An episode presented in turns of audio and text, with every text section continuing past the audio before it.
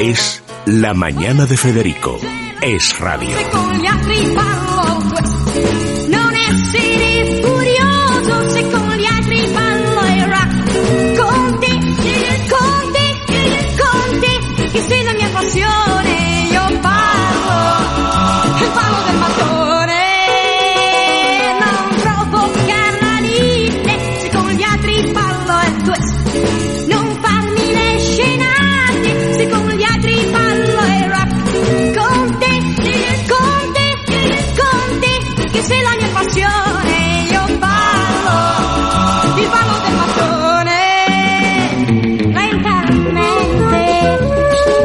Magdalena Briel. Muy buenos días. Buenos días, Federico. Bueno, vamos a hablar de, de Profuturo. Vamos a tratar de que nos lo expliques y además en un momento especialmente delicado porque está cambiando la educación, no precisamente para bien, esto de que se pueda aprobar suspendiendo, la, la, mayor catástrofe de la historia de la educación, porque los niños dejan de esforzarse y sin embargo se mantienen todos los problemas que tienen los alumnos habitualmente en clase. El acoso, el desajuste, los que se cambian, el que repite, el que está en un entorno especialmente delicado, y no aprender. Eh, y no aprender nada. Y el momento en que tú no aprendes, desconectas y empiezas a enredar. Y eso es, eso es un círculo vicioso complicadísimo. Eh, y además debo decir que ahora muchísimo más complicado de lo que ha sido nunca en la historia. O sea que, vamos a ver, ¿qué estáis pensando en Profuturo para, primero, para, para cuadrar el toro? Es decir, vamos a ver cómo veis el problema eh, para tratar de encontrar alguna solución dentro de la complejidad.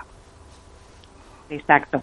Federico, muchísimas gracias eh, por la invitación para poder explicar lo que es Profuturo. Mira, Profuturo es un programa de educación digital que se crea en 2016 precisamente entre Fundación La Caixa y Fundación Telefónica con el sueño de transformar la educación en el mundo utilizando la herramienta que es la educación digital.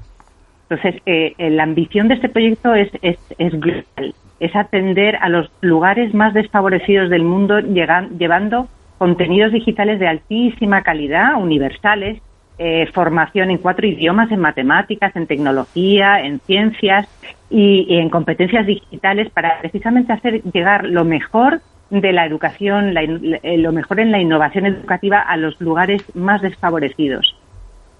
Lugares como América Latina, que si aquí se está, por ejemplo, sufriendo el problema de la brecha digital, me imagino que en estos sitios es todavía más acentuada la diferencia.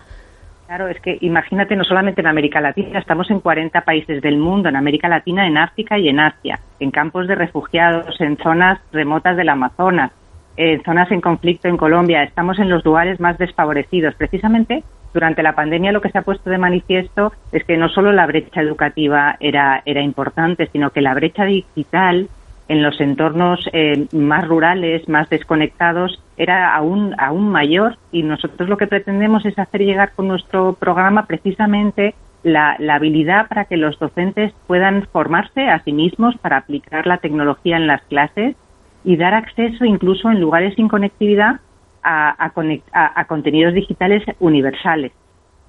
¿Y eso cómo se hace? O sea, ¿cómo conseguís que lleguen esos contenidos? Pues nosotros tenemos eh, eh, una, una, una maleta que se llama una maleta de Profuturo que funciona en, sin conectividad y que tiene dentro del equipamiento un ordenador con el que el profesor se pone en contacto con los alumnos en una red que se, eh, que, se crea en la propia clase, que se llama una VPN en la propia clase. Entonces, esta maleta consta de un ordenador y, por ejemplo, 40 tablets. Y, dentro de este, de, este, de este equipo está instalado todos nuestros contenidos. Y llevamos estas maletas, hacemos acuerdos con, con las escuelas, con los ministerios de estos países, introducimos el equipamiento y, y, y, damos formación al profesor para que pueda utilizar en línea, sin estar conectado con el exterior, todos estos contenidos digitales. Por ejemplo, no es lo único que hacemos, pero es una de las cosas que hacemos. Y durante la pandemia, como todas estas escuelas se han tenido que cerrar, como todas las escuelas del mundo casi, pues lo que hemos hecho es poner a disposición del mundo entero todos nuestros contenidos y nuestra formación docente.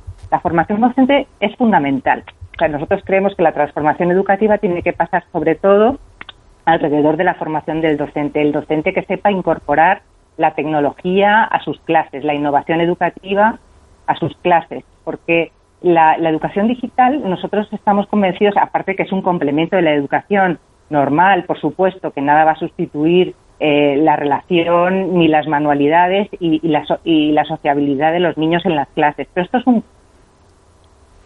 esto es algo que debería ser habitual y que no. Em, me da la sensación de que hemos perdido la comunicación. Esto es que está con la maleta. Pero que se debería poner en práctica, Federico, en las escuelas españolas. Con todo el confinamiento.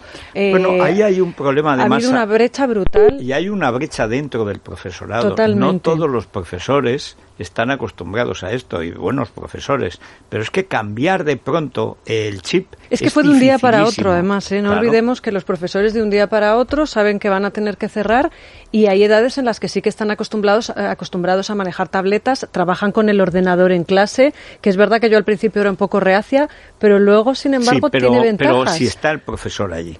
Esa es la gran cuestión. Efectivamente. Oye, pero lo de la maleta, Magdalena, lo tenemos de nuevo, lo de la maleta me ha intrigado muchísimo. Eso es una tecnología vuestra, porque es como una emisora, digamos.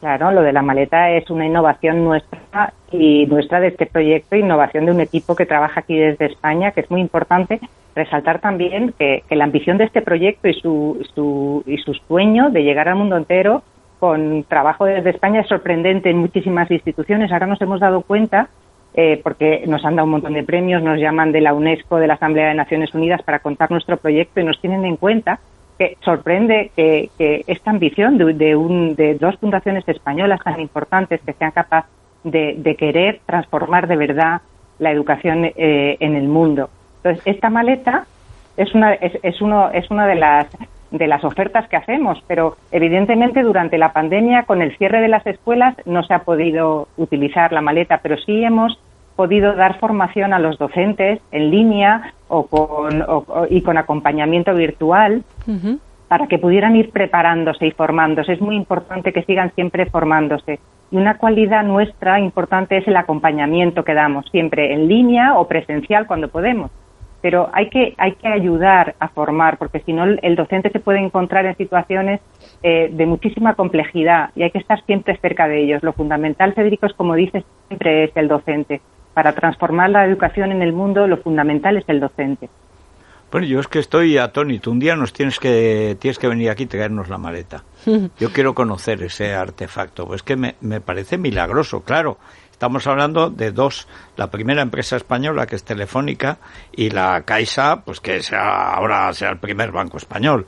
Es decir, que la capacidad tecnológica haya llegado a crear un producto que pueda actuar sin, sin conexión, que eso hasta ahora solo había conseguido Spotify, pero para no para una música, que son cosas ligeras, no, no, para todo un, todos los contenidos y además contenidos de calidad, es que me parece un avance para todas las zonas aisladas, crear en todo el mundo, sea por lo que sea, bueno, es que es un avance extraordinario, además con, con tecnología, con material propio. Y contenido, y eso también es muy importante. Bueno, Magdalena, tienes que venir, pero con la maleta, ¿eh?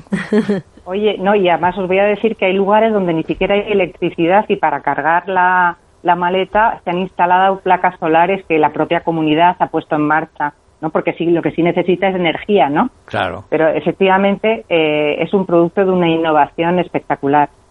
Bueno, pues, pues, quedamos así. Eh, Magdalena Abriel, queremos conocer más de Profuturo y sobre todo esa herramienta supergaláctica. Esto sí, sí que es supergaláctico y no las mamarrachadas de ir a Marte. Esto sí que es ir a, ir a misa y repicando.